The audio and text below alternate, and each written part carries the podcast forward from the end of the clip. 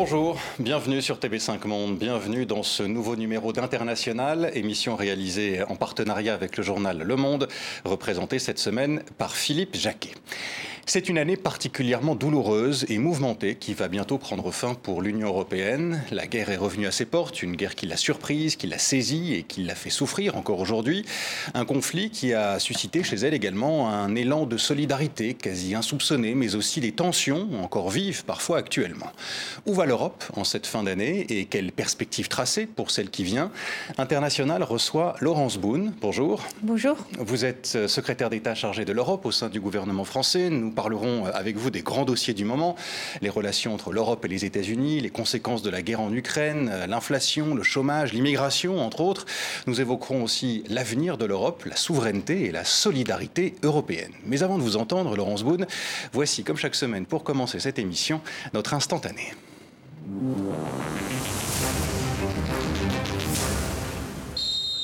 Vraiment une fierté de représenter la, la, France à la Coupe du Monde, parce que la Coupe du Monde, c'est quand même l'événement mondial euh, le plus important de, du sport, en plus du foot, mais voilà, vraiment important.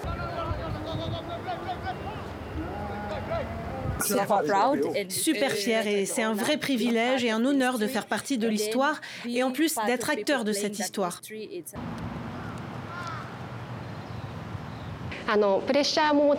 Il y a de la pression, mais aussi beaucoup de joie d'avoir la possibilité de ressentir cette pression, d'avoir cette responsabilité. C'est très positif. Voilà, trois femmes, trois arbitres retenus parmi les 36 arbitres de champ de la Coupe du Monde masculine de football. Elle se tient actuellement au Qatar. Une japonaise, une rwandaise et une française, Stéphanie Frappard, qui a d'ailleurs été la première femme à arbitrer un match de la compétition. C'était jeudi soir, Allemagne-Costa Rica. Qu'est-ce que cela vous inspire, Laurence Boone? Mais de la, de la joie de voir qu'on reconnaît la compétence des femmes et qu'elles puissent participer à des matchs. Puis c'est un peu une année très, très fructueuse en termes de, de, de, de femmes, effectivement, puisqu'on a la prochaine astronaute Sophie Adno qui est française, puisqu'on a eu le prix Nobel de littérature qui était à nouveau une femme française. Et puis les deux, trois d'ailleurs non journalistes qui ont le prix Albert Londres aussi. Donc c'est super. Euh, il ne faut pas politiser le sport, disait il y a quelques jours Emmanuel Macron, le président français. Euh, on le voit là, avec l'arrivée de ces femmes arbitres dans une compétition masculine. Ça reste un sujet politique qui concerne la société, euh, en tout cas d'autant que ça se passe au Qatar et on sait quelle est la place des femmes au, au Qatar. Est-ce que le sport est politique pour vous, Laurence Boone? Je crois qu'avant tout, il y a une énorme fête populaire. Le foot, euh, je crois que c'est le premier match, c'était 11,6, 11,7 millions de téléspectateurs en France. Donc c'est quand même d'abord ça, du sport. On a des vous moyens. Avez regardé, vous, vous euh... avez boycotté ou vous avez fait partie de ceux qui ont regardé les matchs? J'ai un mari et deux ados, ouais. garçons. donc euh, je ne peux pas y échapper. Et après, euh, on fait de la diplomatie autrement avec le Qatar. Bien sûr, on leur parle des droits humains, bien sûr, on leur parle des droits de la femme. Euh, voilà, mais on, on a des. Il faut faire les deux en parallèle. Euh, nous allons euh, venir à d'autres sujets d'actualité avec vous, euh, Laurence Boone, notamment les relations entre l'Europe et, et, les États-Unis. Ce sera juste après le focus international. Retour sur votre parcours. C'est signé Oumi Diallo et Anthony Krisic. Quand vous succédez à Clément Beaune au poste de secrétaire d'État chargé de l'Europe, malgré l'émotion, vous le savez, le défi est immense, le temps compté. Clément nous laisse une tâche très très grande. Pour l'Europe, c'est bien sûr un moment euh, important et douloureux euh, avec la guerre en Ukraine. À la faveur du remaniement ministériel, le grand public vous découvre Laurence Boone. Tout juste nommé, direction l'Élysée pour le premier conseil des ministres du gouvernement Borne II. Économiste spécialisé en macroéconomie, politique européenne et finances publiques, à 53 ans, les crises jalonnent votre parcours, depuis vos débuts dans la recherche à l'aube d'une décennie 90, pourtant pleine de promesses. On s'est vraiment enthousiasmé dans les années 90, le monde s'ouvrait, on faisait des échanges partout. On va en Angleterre comme on veut, on peut étudier grâce à l'Europe en Allemagne, en Italie, en Espagne. À cette époque, vous choisissez la London Business School, dont vous sortez diplômé d'un doctorat d'économétrie appliquée, discipline visant à évaluer des modèles économiques. Des compétences qui, en 2014, au plus fort de la crise grecque, incitent François Hollande, alors président, à vous nommer conseillère économique et financière de l'Élysée. Vous plaidez pour le maintien d'Athènes dans la zone euro. À ce poste, vous remplacez un certain Emmanuel Macron. Devenu chef de l'État, c'est en pleine crise, sanitaire cette fois, qu'il vous consulte lors d'une réunion d'urgence avec plusieurs économistes. Comme lui, vous êtes passé par de grandes banques, Barclays, Bank of America, AXA, avant d'entrer à l'OCDE, Organisation de coopération et de développement économique, comme chef économiste, puis secrétaire général adjointe, là encore sur fond de guerre commerciale entre la Chine et les États-Unis. Ça crée un climat totalement incertain et très délétère euh, pour les investissements, pour la confiance. Une confiance qu'il vous faudra rendre à des Français asphyxiés par la hausse des prix et des Européens inquiets face aux conséquences de la guerre en Ukraine nous allons parler de la guerre en Ukraine dans quelques instants. Avant cela, euh, vous disiez, on vous a entendu dans ce sujet, euh, lorsque vous êtes entré au Quai d'Orsay, que la tâche qui vous attendait était très très grande. Six mois après, qu'est-ce que vous vous dites? Que vous aviez vu juste ou que vous aviez euh, sous-estimé cette, cette tâche? Euh, je crois qu'on n'a jamais une vision parfaitement exacte de ce qui vous attend en, vérité. Et c'est vrai que c'est des circonstances qui sont complètement exceptionnelles. On a eu, euh, en fait, depuis, euh, depuis, depuis 20 ans presque, hein, on passe de crise en crise. et là, plus récemment, on sortait de la crise du Covid, qui a quand même été gérée euh, incroyablement bien par l'Europe, hein, qui n'était pas en charge de la santé, mais je crois qu'il a réussi à coordonner euh, ce qu'il fallait, euh, à la fois pour les vaccins, la santé, aussi les déplacements, et puis surtout pour maintenir les personnes dans l'emploi. Et quand on sort de là, le 24 février l'année dernière, on a l'invasion de l'Ukraine par la Russie, quelque chose qui était totalement inimaginable. La guerre en Europe sur un continent démocratique, avec de l'état de droit, une situation économique plutôt bonne. Euh, et ça, on savait que ça aurait des conséquences économiques. Évidemment, Poutine utilise ce qu'on appelle cette arme hybride. Hmm. Donc, il joue avec l'énergie, il joue avec euh, la nourriture, les céréales. Euh, et puis, pour nous pour nous diviser, pour nous amoindrir, en plus de ce qu'il fait à l'Ukraine, qui est évidemment terrible.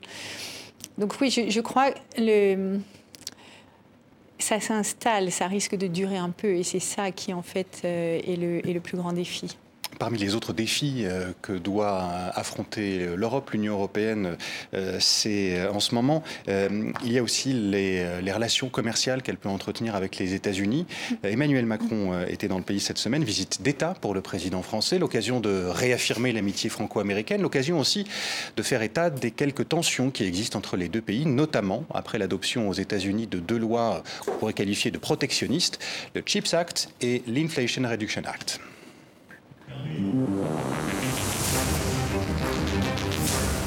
Il y a un risque aujourd'hui qui est là et qu'on doit se dire entre amis. Ce risque, c'est que face aux défis que j'évoque, les États-Unis d'Amérique regardent d'abord les États-Unis d'Amérique, ce qui est normal, nous faisons pareil avec nous, regardent ensuite sa rivalité avec la Chine, et en quelque sorte que l'Europe et donc la France deviennent une sorte de variable d'ajustement. Tous les choix faits dont je partage les objectifs, en particulier l'Inflation Reduction Act ou le CHIPS Act, sont des choix qui vont fragmenter l'Occident. Parce qu'ils créent de telles différences entre les États-Unis d'Amérique et l'Europe que pour toutes celles et ceux qui travaillent dans nombre d'entreprises, ils vont juste se dire on ne fait plus d'investissement de l'autre côté de l'océan. Ces deux lois américaines qui ont pour but, entre autres, de relocaliser la production aux États-Unis, est-ce qu'elles sont une menace pour l'Europe et pour la France? Alors, je crois qu'il faut distinguer les deux. Euh, quand vous parlez du CHIPS Act, euh, on en a aussi un en Europe. Et là, l'idée, c'est d'investir dans les semi-conducteurs pour faire des puces, en gros, celles qui vont dans votre téléphone, dans votre, euh, dans votre iPad, dans, toutes vos, équipements électroniques, et dont une, énorme partie est fabriquée en Asie et en particulier à Taïwan. Et comme vous savez, le contexte géopolitique fait qu'on peut s'inquiéter d'avoir cette concentration de fabrication de puces euh, dans cette région. Le Covid nous a appris à être méfiants de la concentration de production. Et ça, et les États-Unis et l'Europe, effectivement, cherchent à développer leur industrie de semi-conducteurs et le plus vite possible, donc avec du soutien euh, public.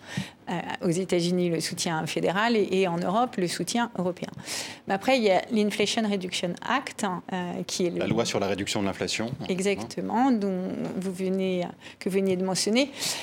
Alors cette loi-là, elle a pour but de développer des technologies vertes. Donc la première chose, c'est qu'on peut se réjouir quand même que les Américains prennent conscience qu'on a un enjeu climatique et qu'il faut faire des choses euh, pour y faire face.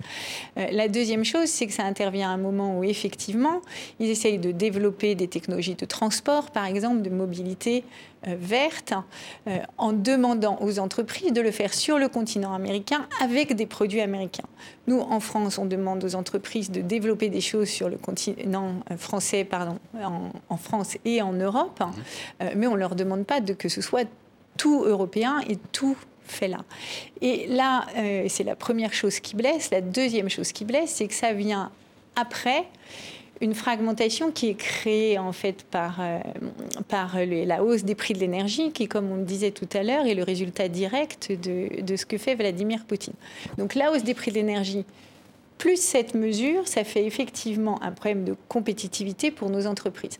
Maintenant, l'Europe, elle a des outils. Justement, quels, sont ces outils? Parce que euh, vous ne pouvez pas recourir à l'OMC aujourd'hui, l'OMC est bloqué, donc euh, l'Organisation mondiale du commerce. Donc quels sont les instruments aujourd'hui de l'Union européenne pour se défendre par rapport à, cette, euh, cette mesure américaine?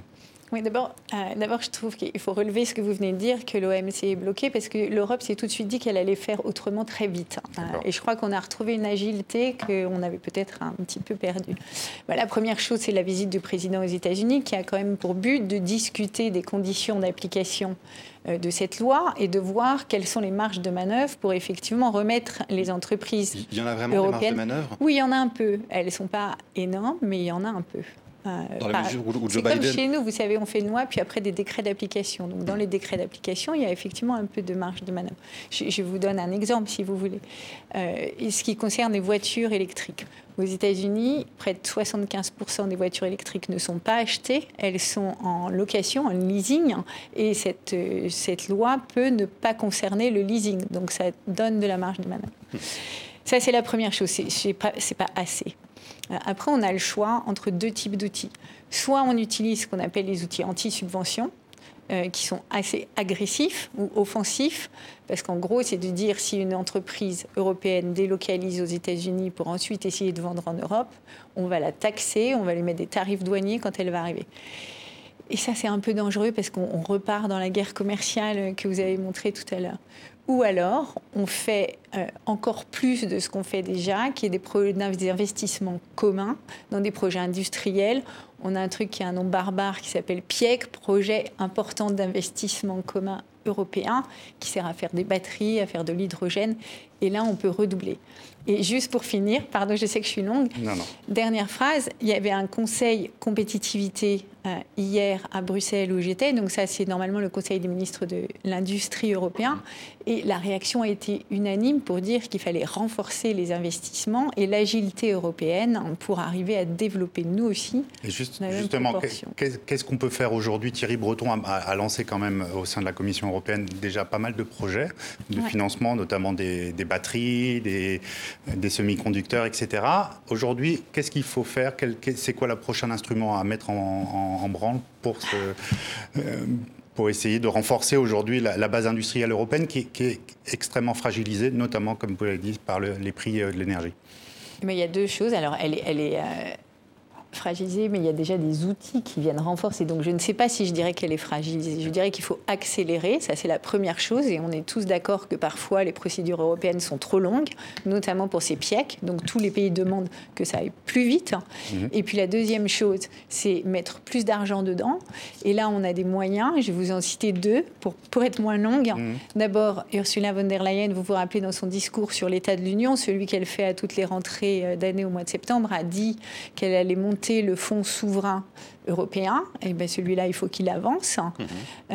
et l'autre chose, c'est que on a aussi une banque européenne d'investissement qui se dit banque du climat et qui doit plus prêter et plus prendre de risques pour investir dans des projets européens. Et plus rapidement Et plus rapidement, toujours plus rapidement. Il y a un, retour ou une intensification de politiques protectionnistes un peu partout dans le monde. On vient d'en parler un peu avec ce qui se passe aux États-Unis. Vous qui êtes économiste de formation, Laurence Boone, qui avez été chef économiste de l'OCDE, est-ce que vous diriez que c'est un, danger pour l'économie européenne, euh, voire un, danger pour l'économie du monde? Alors, je ne sais pas si je parlerai de retour du protectionnisme. Je dirais plutôt qu'en en fait, on a un contexte géopolitique qui a évolué euh, on n'est plus dans les années 90 ou avec ce que vous montriez, où effectivement on ouvrait les frontières, euh, les pays s'enrichissaient, s'intégraient dans les chaînes mondiales de production et on sortait quand même, je le rappelle, un tiers du monde de la pauvreté avec ça. Mais là, on voit bien, il y a les tensions en Chine qui se sont accrues. Il y a la guerre que mène la Russie à l'Ukraine avec euh, des drones qui sont euh, iraniens, il y a des tensions euh, au Moyen-Orient, il y a les États-Unis qui veulent se renforcer. donc je crois qu'on rentre dans une phase où la géostratégie se, mène, se mêle pardon, aux relations commerciales.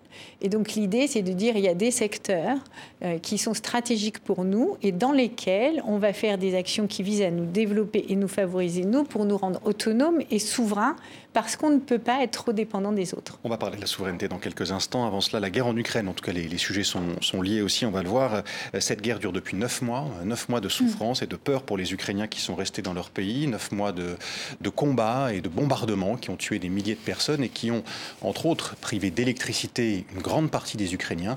Illustration avec ce reportage de nos partenaires de France 2.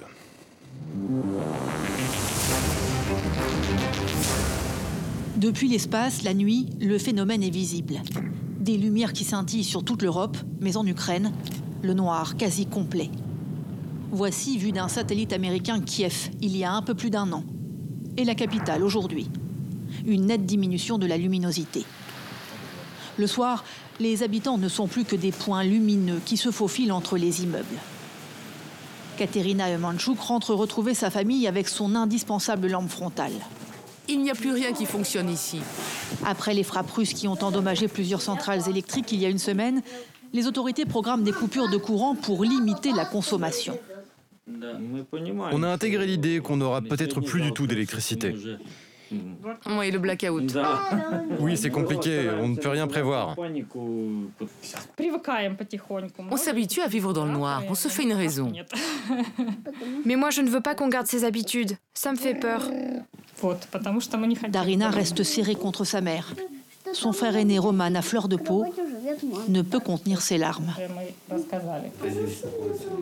Quelle est votre réaction à ces images et à cette euh, souffrance alors, plusieurs choses. D'abord, j'étais en Pologne il y a deux jours et je suis allée voir effectivement une maison, parce que c'est pas, pas du tout un camp, c'est une maison pour des réfugiés ukrainiens, pour parler avec eux.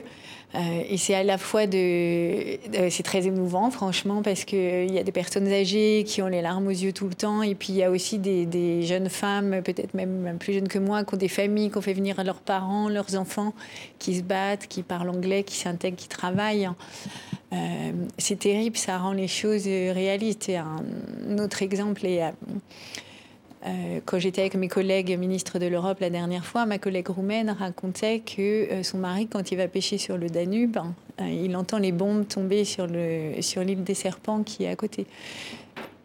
C'est un truc totalement inimaginable, impensable, barbare, tout, tout ce qu'on veut.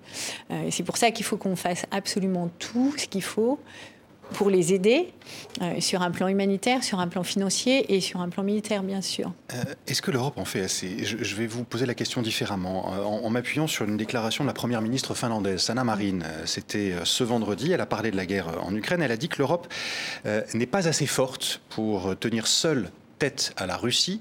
Nous serions en difficulté sans les États-Unis, a-t-elle ajouté. Est-ce qu'elle a raison? Je crois qu'on a besoin à la fois de l'Europe, des États-Unis, du Royaume-Uni qui, n'est plus dans l'Union européenne pour faire face en fait de toutes ces économies, euh, de tous ces pays qui ont certaines valeurs pour faire face euh, à la Russie. Pourquoi? Parce que si on fait des sanctions, des embargos, de toute façon, euh, on va avoir besoin pour que ça marche d'être le plus grand nombre de pays possible. Et des sanctions, on en a quand même fait beaucoup. Juste pour un exemple, 1300 euh, Russes sont sous sanctions. Ils ne peuvent plus importer de pièces détachées, d'avions, de technologies. Donc on est en train de saper leur résistance à moyen terme. Ensuite, effectivement, on fournit des armes à l'Ukraine, que ce soit la France, que ce soit l'Union européenne ou les États-Unis. Et bien évidemment, l'idée, c'est à la fois de maintenir, nous, notre capacité de défense et d'enrichir la capacité de défense ukrainienne pour qu'elle tienne le coup. Et c'est vrai aussi qu'en période de paix, on avait pas envisagé euh, que ça puisse arriver. Donc il y a des petits pays de l'Union européenne qui, dans une énorme générosité, ont donné beaucoup et on doit reconstruire ça. Mais aujourd'hui, on, voit quand même que les États-Unis ont débloqué à peu près trois fois les sommes, que ce soit pour de l'aide militaire ou de l'aide civile, à, l'Ukraine, alors que effectivement l'Union européenne et tout l'ensemble des pays annoncent euh, à peu près un tiers des sommes américaines. Par ailleurs, on a un mal fou aujourd'hui à avancer sur, par exemple, les 27 sont en train de discuter en ce moment du financement de l'Ukraine pour l'année à venir. Et euh, il, faut, il faut trouver 18 milliards d'euros. Et là, la Hongrie bloque. Donc, comment, on, comment on s'en sort? D'abord, je ne peux pas vous laisser dire que euh, les, les, Européens n'ont pas donné autant euh, que les États-Unis. Ce n'est pas une question de volume, hein, c'est une question de qualité. On a donné à nouveau de l'aide militaire, euh, des munitions, on a créé des fonds pour que les pays puissent acheter de façon conjointe et passer des armes à, à l'Ukraine. On va bien évidemment pas tout compter, mais franchement, je pense que c'est équivalent. Sur l'aide financière, c'est la même chose. En fait, si on regarde les choses clairement, il faut à peu près 5 milliards par mois à l'Ukraine pour payer ses fonctionnaires, payer les salaires, payer les retraites et surtout s'assurer que les services publics éducation, santé, les infrastructures, et qu'on puisse réparer les infrastructures, continuent de fonctionner. Mais ça, c'est à peu près moitié-moitié États-Unis, Europe. Donc je crois qu'on n'a pas du tout à rougir. Et ensuite, il y a tout un pan d'aide humanitaire, euh, non seulement sur place, avec des médecins, avec des équipes de campagne, mais aussi on a accueilli et ça risque d'arriver à nouveau avec ce que vous montriez euh, sur l'électricité et les infrastructures énergétiques. On a accueilli euh, plus de 2 millions de réfugiés ukrainiens à qui on a donné une protection temporaire, qui peuvent travailler en Europe. Hein, c'est un mécanisme nouveau euh, et qui fonctionne extrêmement bien. Je ne crois pas qu'on soit dans une course à l'échalote. Le truc, c'est qu'il faut que ça marche. Il y a un enjeu aussi important, vital pour l'Europe qui a été ravivé par la guerre en Ukraine, c'est celui de la souveraineté militaire. Vous parliez de, de souveraineté il y a quelques instants, on y vient. Résultat, un accord a été trouvé il y a quelques jours sur la construction d'un nouvel avion de combat européen, ce qu'on appelle le SCAF élément de présentation avec, encore une fois, nos partenaires de France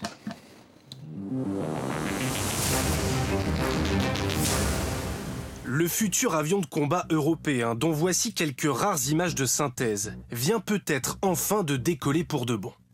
Un accord a été trouvé entre Dassault et Airbus pour se répartir les tâches, après plus d'un an d'intenses négociations entre les deux industriels. Il faut dire que le programme baptisé SCAF, pour Système de combat aérien du futur, est titanesque. D'ici 2040, il doit remplacer l'avion Rafale français et l'Eurofighter allemand et espagnol. Coût estimé autour de 100 milliards d'euros. Dans un communiqué, l'Elysée salue l'avancée du projet. L'accord politique sur le SCAF est un grand pas en avant et un signal important de l'excellente coopération entre la France, l'Allemagne et l'Espagne. La France assure le rôle de chef de file du projet. Un projet lancé il y a déjà cinq ans. À peine élu, Emmanuel Macron reçoit Angela Merkel à l'Elysée et les ambitions sont là. Dans le détail, ce futur avion de chasse européen sera doté d'armes inédites, comme des rayons laser à énergie dirigée censés remplacer les traditionnelles munitions. Des innovations indispensables selon cet expert.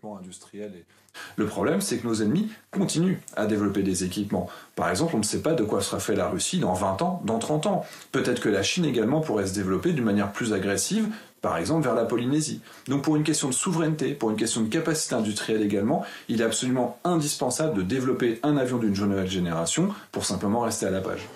Une avancée d'autant plus importante que les relations franco-allemandes se sont grippées ces derniers temps, notamment sur les questions de défense. on va revenir sur les relations franco-allemandes dans, dans, quelques instants, un peu plus tard dans cette émission. Euh, l'expert interrogé, euh, vous l'avez entendu parler de souveraineté. Est-ce qu'elle existe aujourd'hui, cette souveraineté militaire européenne? En tous les cas, elle est en train de se renforcer et de se construire. Alors, il y a bien évidemment ce système euh, le SCAF dont vous venez de parler, qui est un avion, qui est des drones, qui est tout un tas de, choses. Et il en fait une défense anti-aérienne mmh complète. Euh, et puis, il y a aussi, et ça à nouveau, c'est assez récent, il y a à la fois, alors on en a un tout petit peu parlé pour l'Ukraine, on a cette facilité européenne de la paix qui est assez mal nommée, mais qui sert à financer les achats conjoints de munitions et d'armement pour, euh, pour l'Ukraine. On a deux autres instruments qui ont été mis en place par la, Commission européenne. Un qui va être un fonds d'investissement pour faire de l'innovation euh, et développer, contribuer à développer l'industrie européenne de défense. Hein. Et puis également euh, tout, un autre fonds qui vise aussi à nous aider à faire des achats, à compléter tout ce qu'on a et, et en fait à produire ensemble ou pas ensemble d'autres équipements. Et justement sur ce fonds, on est en train de discuter entre les 27 mm. à, à Bruxelles. C'est en ce moment que ça se passe. 24 euh, des 27 pays sont pour euh, ce fonds, mais pour pouvoir acheter aussi américain. Donc euh, on sent que les, pays européens sont complètement bloqués par rapport à cette idée de promouvoir une défense européenne je crois pas. Pardon, je crois pas. Euh, il y a deux choses. D'abord, on a fait cette boussole stratégique. On a une stratégie européenne commune et complémentaire à celle de l'OTAN. Ça, je pense que c'est important. Euh, la deuxième chose, c'est qu'effectivement, euh, quand partout où on va utiliser l'argent du contribuable européen, on veut d'abord qu'il aille acheter du matériel européen et qui contribue à, à aider à développer l'industrie de défense européenne. Maintenant, il faut être honnête, il n'y a pas tout sur étagère en Europe, donc il y a des choses qui vont s'acheter aux États-Unis. On ne peut pas se passer des États-Unis pour la défense européenne. Non, c'est pas ce que je veux dire, euh, c'est le principe du commerce, comme vous savez. Euh, nous, on va être bon à faire certaines choses, eux, bons à faire d'autres choses, et on a intérêt à acheter là où ils sont meilleurs chez eux, et chez nous, là où on est meilleur. Euh, la souveraineté, encore, de, je voudrais qu'on s'y arrête quelques instants, elle n'est pas que militaire, elle concerne bien mmh. d'autres domaines, le numérique, par exemple. là encore, ce sont les Américains, mais aussi les Chinois qui dominent très largement ce marché. Une très grande partie, voire la quasi-totalité de ce que nous disons, de ce que nous écrivons, de ce que nous montrons, de ce que nous regardons passe par des entreprises américaines ou, euh, ou chinoises. Euh, sur ce point, on a l'impression que l'Union européenne semble battue. Euh, qu'est-ce qu'elle peut faire, à part réglementer? On parlait de, de, quelques actes, de quelques lois européennes. Qu'est-ce qu'elle peut faire à part, à part réglementer? Mais, Comme vous avez vu, depuis 2017, le président de la République pousse pour le développement de ce qu'on a appelé la souveraineté européenne, de ce que certains appellent l'autonomie stratégique européenne. Et c'est aussi vrai dans le domaine du numérique où euh, Jean-Noël Barrot, le ministre du numérique, est très actif ce qu'on peut faire et ce qu'on a fait, c'est d'abord tous ces fonds, euh, c'est d'abord le CHIPS Act, c'est euh, des fonds pour aider le développement de certaines industries stratégiques. C'est aussi avoir une feuille de route claire. Donc on est dans un monde géopolitique qui a changé. Et on a beaucoup de retard on a beaucoup de choses dans lesquelles on doit rattraper et beaucoup de choses dans lesquelles on est très avancé. Airbus, c'est un succès. Euh, et les Américains nous envient Airbus. Ils ont Boeing aussi, les Américains, et d'autres grands constructeurs. Oui, mais Airbus euh, a quand même fait euh, depuis quelques années ses preuves en étant en avance sur Boeing, qui, comme vous savez, a connu des problèmes. Donc je crois que le European bashing, il faut le laisser aux autres. Hein. Mm. et il faut que nous, en revanche, on continue de se renforcer là où on est bon et on promeut euh, là où on a déjà beaucoup de succès. On revient à, la, question de l'Ukraine, à la guerre en Ukraine. Où en est-on de ce fameux paquet, euh, neuvième paquet de sanctions? Est-ce qu'il faut rajouter des sanctions contre la Russie? On, en discutait euh, un peu plus avant. Est-ce qu'il faut en ajouter? Et, voilà. Est-ce qu'il faut voilà et où on en est des discussions? À nouveau, comme, comme l'a dit le président, je crois que tant et comme le disent tous les Européens, tant que euh, l'Ukraine n'aura pas gagné sa guerre, il faudra continuer de mettre de la pression sur la Russie, et cette pression passe euh, par des sanctions. Donc il y a effectivement des discussions en cours pour un neuvième paquet. L'objectif, c'est que l'Ukraine gagne la guerre, pas forcément qu'il y ait une négociation et que chaque partie s'entende sur un arrêt des combats et une forme de paix. Mais le président l'a dit, l'Ukraine fera la paix quand elle le décidera et dans les conditions qu'elle décidera.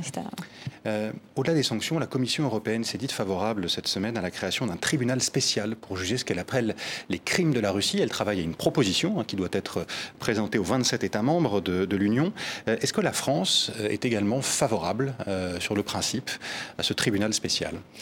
D'abord, évidemment, la France ne veut laisser aucun crime impuni. il ne peut pas y avoir d'impunité pour, ces, crimes atroces qui sont en train de se passer. Ça, c'est la première chose. La deuxième chose, il y a effectivement une Cour pénale internationale euh, qui, elle, va poursuivre ou peut poursuivre les criminels et leurs responsables. Euh, il faut qu'on fournisse des preuves. Donc la France a donné une équipe, du matériel, un laboratoire mobile pour recueillir des preuves, pour recueillir le DNA, identifier les victimes. Ça va contribuer à alimenter euh, le jugement, enfin le procès quand il aura lieu. Et ensuite, l'Ukraine, elle, souhaite un tribunal spécial. Alors il faut que ce tribunal il ait le soutien de la communauté internationale. Euh, la France et euh, la ministre, comme vous savez, a reçu l'envoyé spécial ukrainien qui s'occupe de ça à Paris. Donc effectivement, on est en train de travailler l'Ukraine, l'Union européenne et, et puis nous à regarder comment, quelle est la meilleure solution possible. Est-ce que Vladimir Poutine, chef d'État en exercice, qui bénéficie d'une forme d'immunité, pourrait euh, être, euh, devrait même être traduit en justice devant soit la Cour pénale internationale ou soit le, ce tribunal spécial si jamais il voit le, jour? Mais ce qui est clair, c'est qu'il ne peut pas échapper euh, à ce qu'il a à l'agression et au crime d'agression qu'il a déclenché. Euh, la Russie, Laurence Boone, est, devenue une adversaire de l'Europe. On, en a déjà parlé. Nouvel exemple avec ce qu'a dit le ministre italien des Affaires étrangères. Et là, ça ne concerne pas que l'Ukraine. Euh, c'est Antonio Tajani, ancien président d'ailleurs du Parlement européen. Il s'est exprimé à Bucarest mercredi dernier lors d'une réunion de l'OTAN.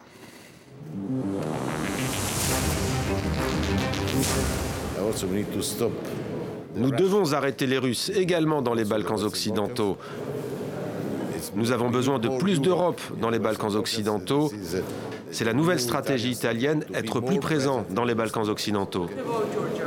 Plus d'Europe dans les Balkans occidentaux, dit Antonio Tajani. À quelques jours, ce sera mardi, hein, je crois, le mardi prochain, le 6 décembre, d'une nouvelle réunion entre l'Union européenne et ces pays, ces six pays des Balkans occidentaux, euh, l'Albanie, le Kosovo, la Bosnie-Herzégovine, la Serbie, le Monténégro et la Macédoine du Nord. Est-ce que vous êtes d'accord avec lui? Est-ce qu'il faut plus d'Europe? Et qu'est-ce que veut dire plus d'Europe pour cette région de l'Europe? Ben oui, comme vous savez, euh, pendant la présidence française de l'Union européenne, il y a à la fois eu euh, des modifications du processus d'élargissement, mais il y a surtout un contexte hein, géopolitique avec le déclenchement de, de la guerre, de l'agression russe en Ukraine.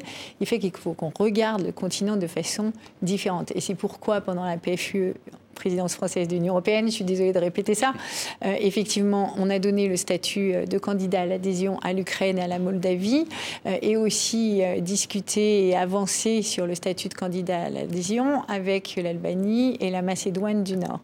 C'est vrai que je pense que l'ensemble des pays de l'Union européenne a conscience et a pris conscience et agit pour, pour, consolider cette famille européenne et ne pas laisser d'influence russe dans les Balkans.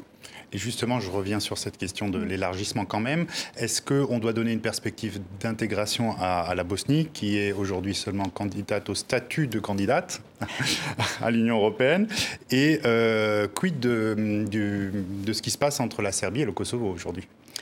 Alors, euh, il va y avoir une discussion euh, sur la Bosnie et c'est vrai que beaucoup de pays considèrent que là aussi, vous savez, en Bosnie, il y a euh, il y a des groupes d'influence serbes qui, euh, sont des groupes d'influence serbes qui ne sont pas forcément que la Serbie, mais qui sont aussi pilotés par la Russie. Donc c'est vrai qu'on a intérêt à rapprocher ces pays de l'Union européenne plutôt que de les laisser euh, se faire investir par, par la Russie. Et en ce qui concerne la Serbie et le Kosovo, c'est la même chose. Il faut qu'on les amène dans le giron européen, et j'allais dire de la démocratie et de l'état de droit, plutôt que de les laisser dériver vers la Russie. Nous évoquions il y a un peu plus tôt la, relation entre la France et l'Allemagne. Comment pourriez-vous la qualifier aujourd'hui? Comment va-t-elle cette relation franco-allemande qu'on a dit euh, euh, grippée euh, notamment? J'ai envie de vous dire excellente. Euh, vous avez vu la semaine dernière où on a eu, euh, j'avais presque un défilé de ministres euh, allemands à Paris. Lundi, la ministre des Affaires étrangères a visité la ministre Catherine Colonna. Ensuite, c'est le ministre Abeck qui est venu voir Bruno Le Maire, puis Christian Lindner, le ministre des Finances, qui est venu voir Bruno Le Maire, et ensuite la première ministre qui est allée à Berlin et avec qui j'étais. Donc, de nouveau excellentes, ces, ces, relations Oui, ça ne veut pas dire qu'on est d'accord sur tout. Oui, il y a des, y a des sujets de, de désaccord. Bien sûr, mais je, vous allez prendre, on va prendre le sujet le plus criant du moment, qui est l'énergie. Hmm. Nous n'avons pas du tout le même mix énergétique. Euh, comme vous savez, nous avons du nucléaire, ils ne veulent pas de nucléaire, ils, ont, ils, utilisent beaucoup de gaz, nous utilisons peu de gaz. Donc forcément, quand on cherche à trouver des solutions en commun sur ces sujets, on ne part pas de la même position initiale. Ça ne nous empêche pas de faire des accords de solidarité où on leur exporte du gaz et ils nous exportent de l'électricité. Alors il y a la solidarité sur ce point-là, sur l'énergie, mais sur d'autres plans, euh, ce n'est pas tout à fait le cas, notamment sur le plan d'aide de l'Allemagne, 200 hein, milliards d'euros euh, pour les particuliers et les entreprises, pour tenter de les aider dans cette période euh, d'inflation euh, notamment euh, ça entraîne des craintes de distorsion de concurrence entre la France et, l'Allemagne. Est-ce que là, l'Allemagne manque de solidarité en Europe? Alors, c'est un tout petit peu plus compliqué que ça. D'abord, 200 milliards, c'est sur, plusieurs années. La France, elle, elle a fait 100 milliards et on a commencé plus tôt que l'Allemagne. Et puis ensuite, il y a un cadre qu'on appelle d'aide d'État que vous connaissez bien dans l'Union européenne qui encadre en fait la façon dont on soutient ces entreprises pour justement éviter les distorsions de concurrence. Donc, donc il n'y en aura euh, a priori pas. Et surtout, je pense qu'il faut prendre aussi quelque chose en compte. Pendant le Covid, ce sont les sociétés les pays pardon, qui avaient de fortes euh, activités de services qui ont été le plus touchés, puisqu'on ne pouvait pas se parler. Aujourd'hui, c'est l'énergie, ce sont donc les pays avec une forte composante manufacturière qui sont plus touchés et qui ont besoin de plus soutenir leurs industries. Et c'est ce qu'on voit avec l'Allemagne. Hmm. Je, comme on parle d'énergie, euh, en ce moment, à Bruxelles encore, on discute beaucoup de ce qu'il faut faire. On, attend un nouveau conseil des ministres de l'énergie euh, le 13 décembre sur euh, notamment le plafonnement du prix du gaz. Est-ce que vous êtes satisfaite de la solution qui a été proposée par la Commission? Deuxièmement, on est aussi sur... La France portait le fameux mécanisme ibérique pour réduire notamment les prix du gaz qu'on utilisait pour produire de l'électricité. Où on, en est, sur ce point? Est-ce que vous avez le sentiment d'avoir été entendu? Parce que je n'ai pas le sentiment que la Commission vous a, vous a fait des propositions qui vous intéressent. Alors, d'abord, il faut revenir à l'objectif. L'objectif, c'est de faire baisser les prix, hein, qu'ils soient du gaz ou de l'électricité. Et c'est vraiment ça qui doit être, euh, pour le coup, la boussole stratégique sur ce sujet. Euh, sur le gaz, on a, d'ailleurs, pour tout ça, on a déjà fait des choses. On a réduit la consommation, qui est le meilleur moyen de faire baisser les prix. Euh, et puis on a rempli les stocks, on va, devrait pouvoir passer l'hiver tranquillement, dans des conditions normales de météo, et on a ces mécanismes de solidarité. Maintenant, la ministre euh, Agnès Pannier l'a dit, Fanny Runacher l'a dit, ça ne va pas assez loin ce mécanisme de plafonnement. Il ne va pas assez loin parce qu'en fait, ce n'est pas un mécanisme qui fait baisser les prix du gaz. Donc nous, ce qu'on demande, c'est plus de mesures pour faire baisser les prix de gaz. Il y en a deux qui sont actuellement en cours. La première, c'est une plateforme d'achat conjointe, parce que l'idée, c'est de se coordonner. En gros, si tous les pays vont au même moment chercher du gaz sur les marchés, forcément, ça pousse les prix très très haut. Ça, c'est la première chose. La deuxième chose, c'est aussi de discuter avec des pays euh, comme la Norvège ou les États-Unis, des pays fiables, pour que le gaz qui arrive par euh, gazoduc, notamment de Norvège, euh, qu'elle baisse ses prix. Ça peut être avec des contrats de long terme, mais qu'en tous les cas, on est tous en guerre sur le continent contre la Russie. Et mais sur ce sujet, par exemple, des, discussions ont déjà été entamées et a priori, c'est euh, pour l'instant la Norvège, je, vous regarde euh, gentiment, mais n'est pas très intéressée par ce que vous lui dites. Quoi on discute, c'est pas dans son intérêt euh, non plus. Mais même moi, euh, quand la ministre des Affaires norvégienne est venue à Paris pendant le Forum de la paix, on en a parlé. Euh, il n'est pas dans l'intérêt de la Norvège que le continent européen plonge en récession, puisque son industrie manufacturière ne fonctionne pas. Et à nouveau, pour cet hiver, ça ne devrait pas être le cas. Mais justement, on prépare déjà l'hiver prochain. Euh, de solidarité. Il est aussi question dans un autre dossier, Laurence Boone, c'est l'immigration. Les 27 se sont retrouvés à Bruxelles la semaine dernière pour euh, tenter de se mettre d'accord après l'affaire de l'Ocean Viking, on va y revenir. Euh, ce n'est pas la première fois qu'un bateau est ainsi ballotté et que les pays européens n'arrivent pas à s'entendre. Ça fait même plusieurs années que les 27 discutent d'un accord, d'un mécanisme de solidarité. Où est-ce qu'on en est de ce, de ce mécanisme qui permettrait aux Européens de s'entendre sur l'accueil de celles et ceux qui veulent rejoindre euh, légalement ou illégalement euh, le, continent européen. Ce mécanisme de solidarité, il est en place, mais euh, effectivement, il ne va pas assez vite. on l'a dit, il s'est mis en place cet été et au regard, il ne va pas assez vite. Non, il y a eu cette affaire de l'Ocean Viking qui est qui est franchement triste, quoi, hein, parce que c'est quand même des personnes humaines sur un bateau dans une situation difficile. Maintenant, ce que ça a déclenché, c'est un conseil spécial des ministres de l'Intérieur à Bruxelles qui a débouché sur une feuille de route.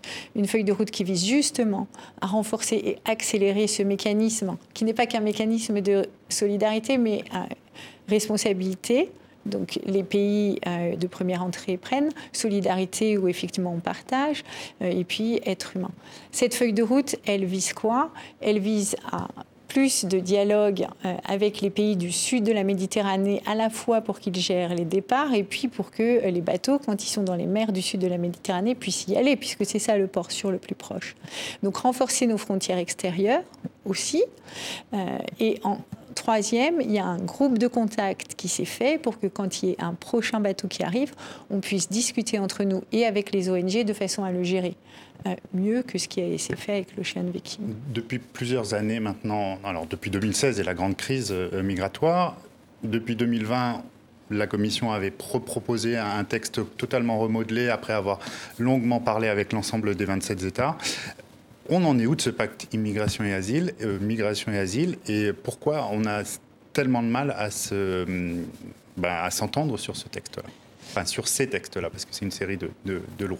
Oui, alors je ne peux pas vraiment vous laisser dire ça, puisque euh, l'année dernière, on s'est mis d'accord sur la première partie de ce pacte asile-immigration, qui est effectivement que euh, les migrants sont accueillis dans le port sur le plus proche, mais qu'ensuite, comme il y a beaucoup de pays euh, qui, du coup, enfin, ou peu de pays plutôt, qui ont des côtes méditerranéennes sur lesquelles les migrants arrivent, il faut ensuite les répartir et faire de la solidarité sur le continent européen.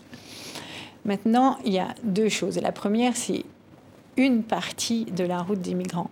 En fait, on a beaucoup plus de migrants qui arrivent par la route des Balkans et aussi beaucoup qui traversent le continent. 130 000, hein, euh, oui. 130 000 ont pris le, chemin des, Balkans ces, ces, derniers mois.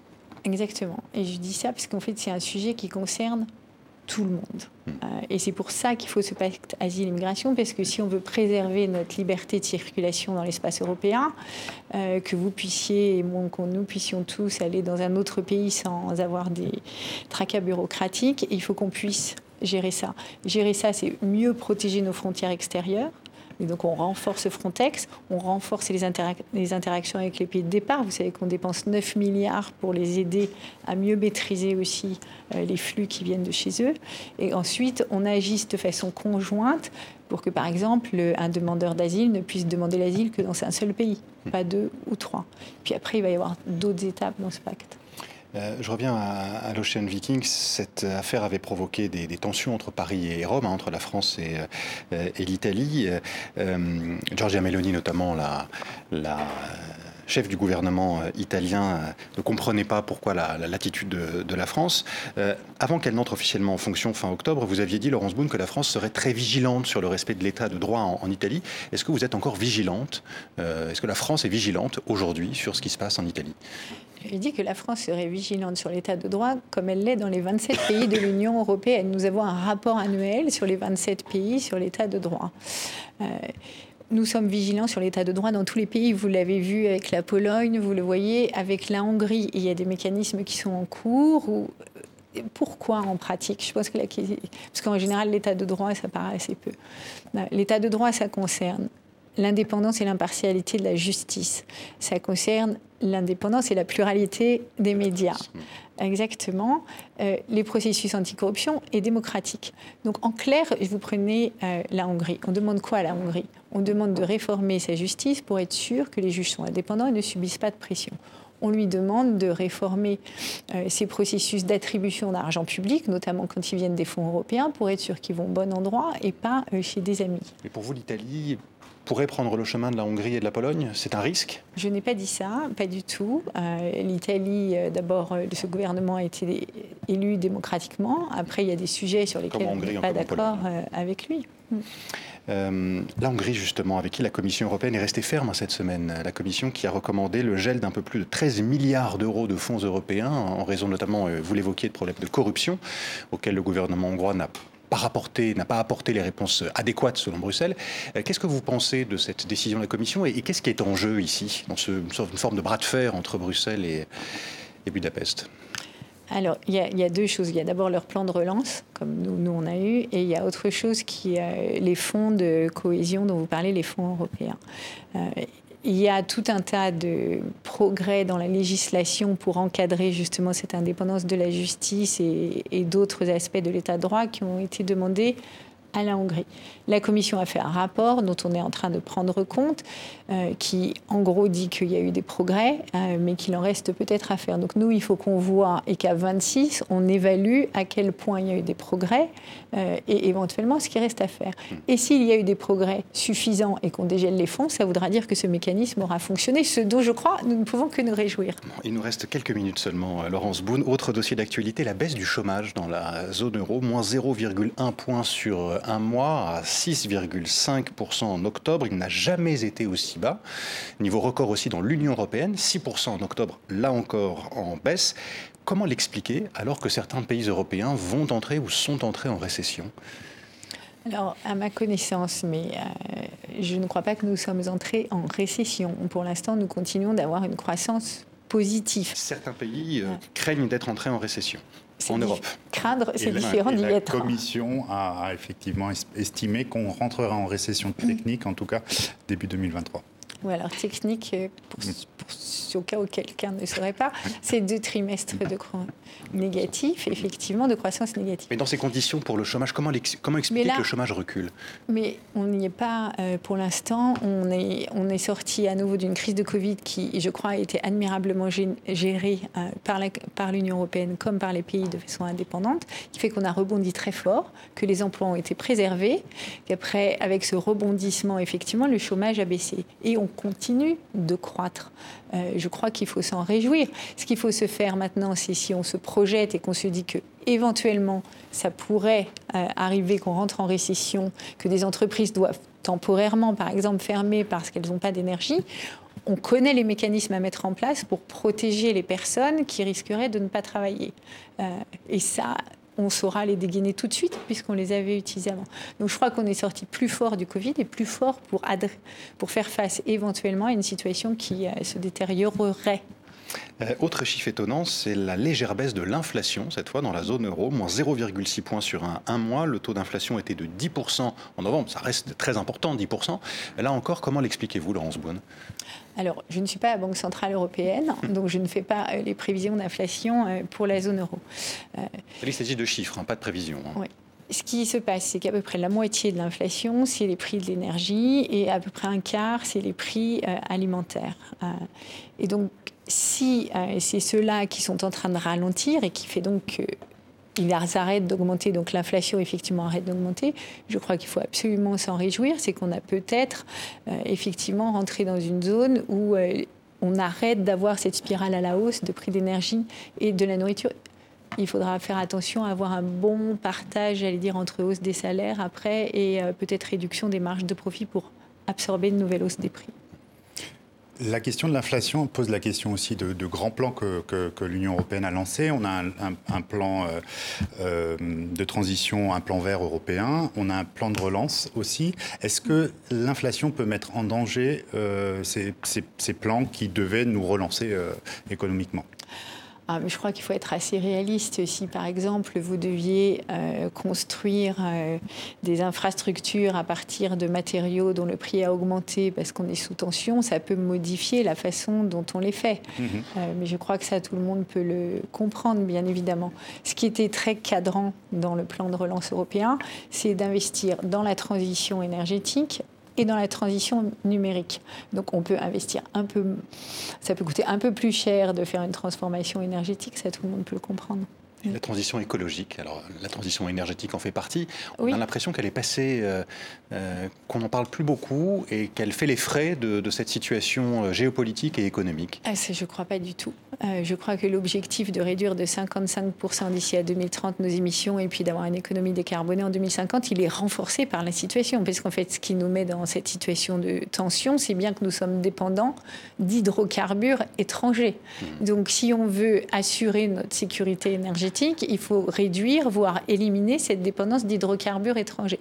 Et ça veut dire donc faire du nucléaire et des énergies euh, renouvelables. Et donc assurer à la fois notre sécurité énergétique et décarboner notre économie. L'année 2022 est presque terminée, Laurence Boone. Quel, quel bilan tirez-vous pour l'Europe de, cette année? Une année de transformation impressionnante à une vitesse accélérée et qu'on souhaite accélérer encore. C'est l'année de la reconnaissance de la nécessité pour l'Europe, je crois, d'être autonome stratégiquement, de prendre son propre destin en main. Donc ça veut dire sa défense, ça veut dire l'espace, ça veut dire son industrie quand elle est stratégique, hein. euh, et, euh, et, ça veut dire l'unité du continent au sens large aussi.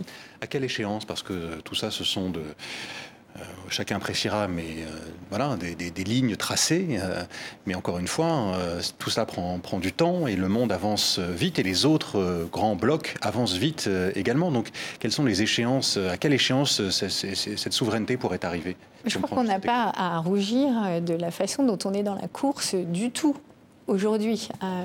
loin de là.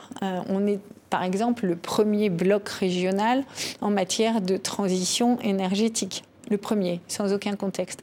Ensuite, pardon, on a un pouvoir dit normatif, donc on fait des règles qui, quand on se les impose à nous-mêmes, hein, elles s'imposent aux autres aux entreprises des autres pays quand ils vont le venir chez nous. Donc on a une influence énorme sur ce qu'on fait à travers le commerce avec l'Union européenne. Sur la défense, on part pas du tout de rien. Euh, on parle d'une défense euh, française, italienne, euh, forte, mais même l'Allemagne est le quatrième exportateur mondial militaire, il faut quand même le rappeler. Mais avec une armée un peu en déshérence quand même qui sont en train de, dans laquelle ils investissent 100 milliards. Et une question aussi d'interopérabilité, si on revient sur ce sujet. L'intérêt, c'est certes, les armées françaises, italiennes, allemandes sont importantes, en tout cas, ce sont de grands producteurs d'armes. Encore faut-il que ces armes puissent fonctionner ensemble et que ces armées puissent travailler ensemble. Mais absolument. C'est à la fois l'objectif de, cette stratégie qu'on appelle boussole stratégique, c'est l'objectif du SCAF, l'interopérabilité entre les différents éléments. Euh, et puis, on a des troupes européenne maintenant. Vous allez euh, en Roumanie, il y a plus de, il y a beaucoup de troupes françaises. Vous allez en Estonie, euh, il y a beaucoup de troupes françaises, mais avec d'autres. Je crois que c'est, des, je veux pas dire une bêtise, mais des danoises. Euh, vous allez dans, dans, tout le flanc oriental et vous allez avoir des soldats de plusieurs pays de l'Union européenne qui viennent renforcer nos frontières. en quelques mots, qu'attendez-vous Vous avez déjà commencé à répondre à cette question d'ailleurs, mais qu'attendez-vous de l'année qui, qui va bientôt commencer pour l'Europe? Une accélération sur tous ces sujets. Euh, la transition énergétique, le développement de notre souveraineté numérique, de la défense, euh, et puis euh, les 60 ans du traité de l'Élysée qui célèbre l'amitié franco-allemande. Bon, on suivra évidemment tout cela sur, sur TV5 Monde. Merci beaucoup, Laurence Boone. Merci d'avoir répondu à nos questions, secrétaire d'État française chargée de l'Europe. merci à vous, Philippe Jacquet, du journal Le Monde, partenaire de cette émission, et merci à vous de nous avoir suivis. Restez avec nous sur TV5 Monde. Je vous souhaite une bonne fin de journée.